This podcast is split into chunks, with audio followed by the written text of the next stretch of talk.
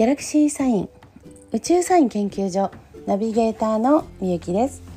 このポッドキャストは私が読み解く宇宙サインを聞くだけであなたの潜在意識にアプローチしエネルギーレベルが次元上昇できるよう遠隔シェアを行いながらお届けしております。はい、えー、今回はですねエピソード133ということで10月6日のですね天秤座新月の宇宙サインをお届けいたします。はい、えー、今回のねエピソードでまああのお伝えしたいことっていうのがここ2021年のこの天秤座新月から結構ねもう分かりやすく動きがあの出てくるなというふうに感じていますのでああそういうことがこういうことにつながるんだなっていうのが後々ねみんなわかるようになってくると思います。そのあたりを、え少し解説していきながらまあここからが本格的なスタートになるんだよっていうことを少しあの覚えておいておられるといいんじゃないかなというふうに感じます。はい。ではでは、えー、10月ですね。6日の宇宙サインなんですけども今回は天秤座の新月です。で、えー、天秤座13度での新月なんですけどもあのこのですね2021年の天秤座の新月っていうのは今この新月まあこの数日間のことではなくそれだけよりもちょっと先のある時に関係するよっていうエネルギーなんですよ。うーん。面白いですね。ある時ってじゃあいつなんですけどもこれがね2025につながるある時点。ここにですねこうつながるパイプが通るような日になります。うん。まあ、この詳しくはねマジカルワークにご参加の方に、えー、お伝えしようと思ってますけどもまあ、今回これをねどんな風に捉えてどんな風に使っていくのかっていうのはすごく分かれ目になるなっていう風に感じています。でまあ天秤座の13度っていう場所と今回この新月が起こっている場所に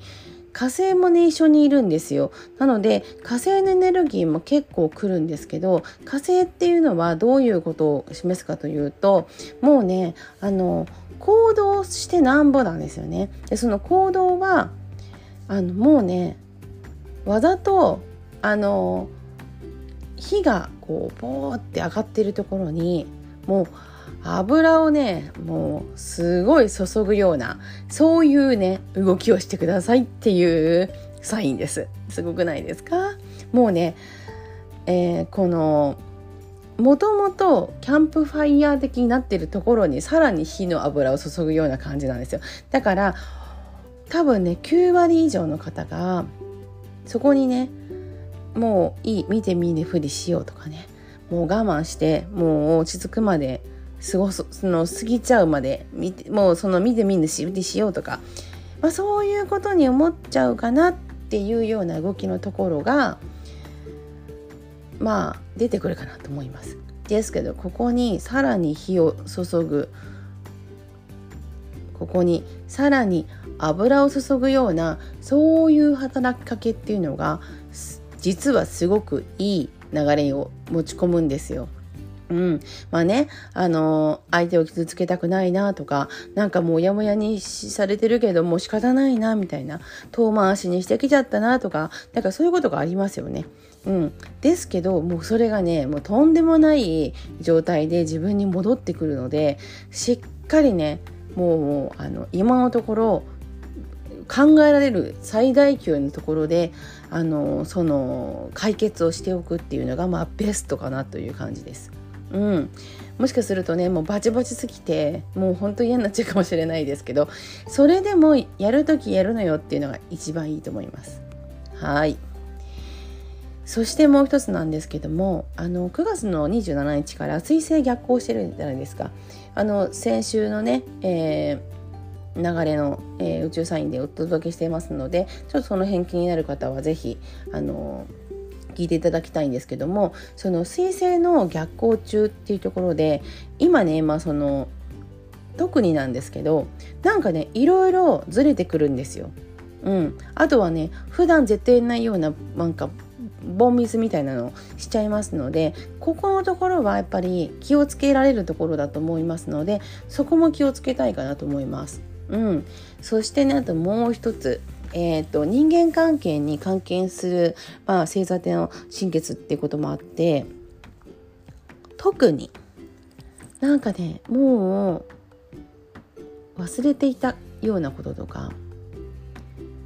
過去のねあの人間関係とか、うん、そういうやつが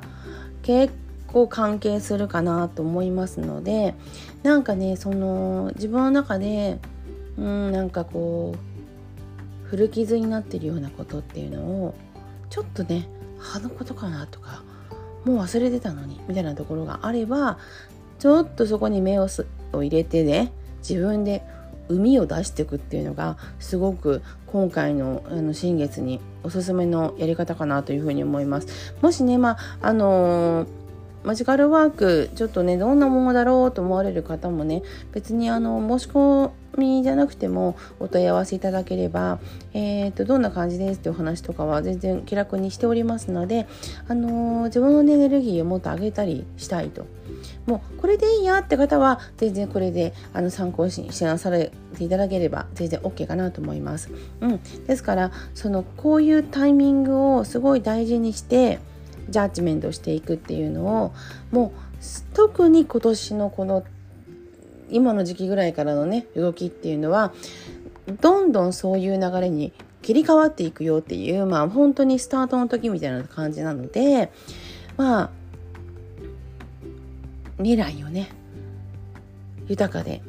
すごくハッピーな形で過ごせるようにということであのこの天秤座の新月もですねあのラブリーな感じであの過ごしていただけ方が一人でも多くできてくれると私も嬉しいなというふうに思います。では、えー、今回はエピソード133、えー、10月6日天秤座の新月宇宙サインお届けしました。チャオチャオ